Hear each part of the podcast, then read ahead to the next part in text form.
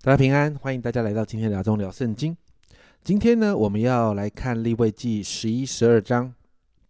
从立位记十一章开始啊，我们就要开始进到好多好多的洁净啊、不洁净的条例里面哦。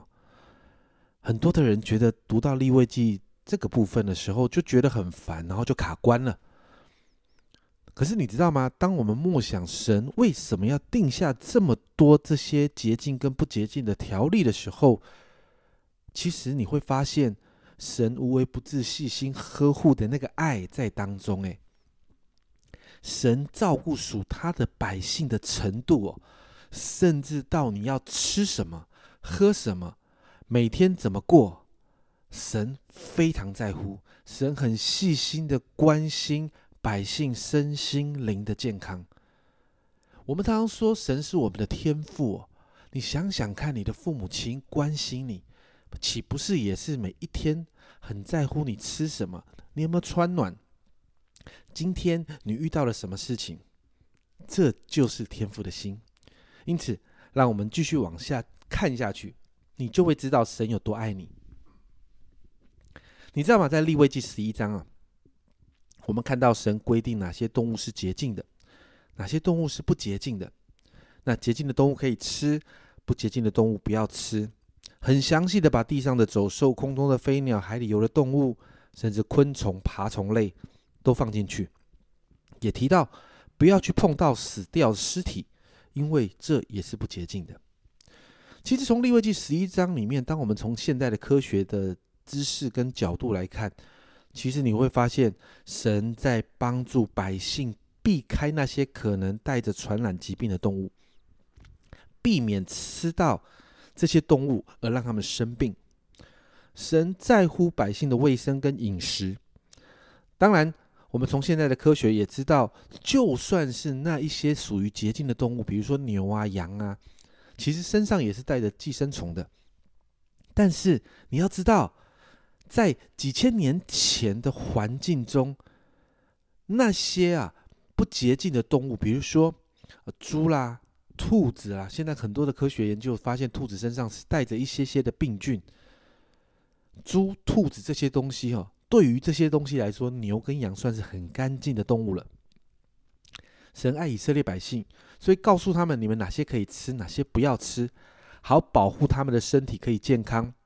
从饮食的方面，或摸到有毒的东西，甚至带着传染病的动物，还有提到那些腐烂有病菌的尸体，他们就不要吃，不要碰。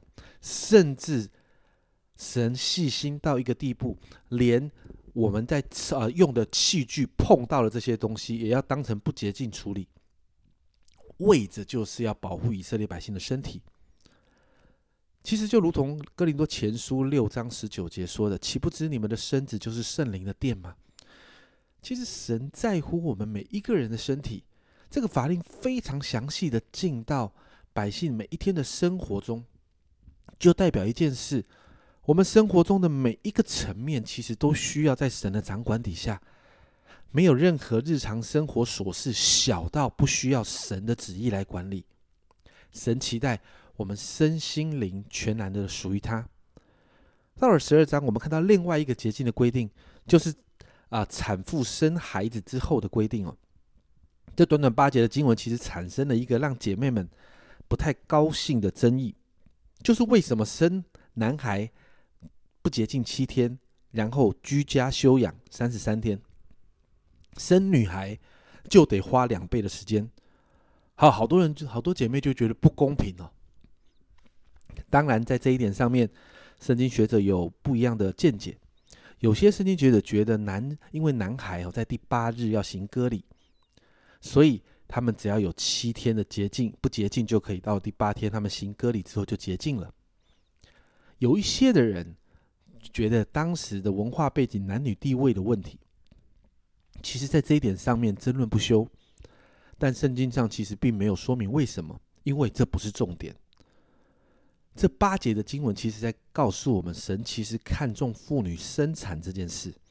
你知道吗？对古代的妇女来说，生产常常是带着危险的，而妈妈跟孩子在这个严格的考验下活下来，这是神所尊荣的。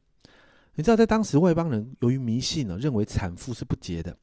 但立位记其实对于产妇的条例，你发现完全没有这样的想法，把妇女哦放在次于男人的地位上，这也是当时外邦人的做法。你看到摩西的律法，其实在高举的妇女的权利，尊重母亲的职分，这是和当时呃周遭的异教文化是很不一样的。我们从前一章神对饮食的条例，你就可以看到，其实这个律法是有卫生保健的考虑。神在乎他子民的健康，所以你知道吗？神要产妇在家里休息，好像我们在华人里面坐月子的概念。然后你看到孩子出生之后满了洁净的日子，就要带孩子去献燔祭，还有赎罪祭，向神献上感恩，也为着生来就带着亚当原罪的孩子们，还有产妇的不洁净的这个生产不洁净的当中来赎罪。其实你看见神尊荣生产这件事，神看为重要。所以你知道，以色列百姓开始被教导不要与任何使他们不洁净的事物有所接触，但神更深的心意是要他们全神贯注，用更积极的方式来过圣洁的生活。那个圣洁啊，是包含身心灵的圣洁跟健康。怎么吃，怎么喝，怎么避开疾病的根源，甚至你看到连产妇产后的修养都考虑到了。所以你看到了吗？这位爱我们的神真的很细心、很细心的照顾我们每一天的生活。因此，今天我们用下面这段经文来祷告，在哥林多前书十章的三十一节。所以你们或吃或喝，无论做什么，都要为荣耀神而行。让我们每一天可以活出荣神一人的榜样，连吃喝都讨神喜悦。这是阿忠聊圣经今天的分享。阿忠聊圣经，我们明天见。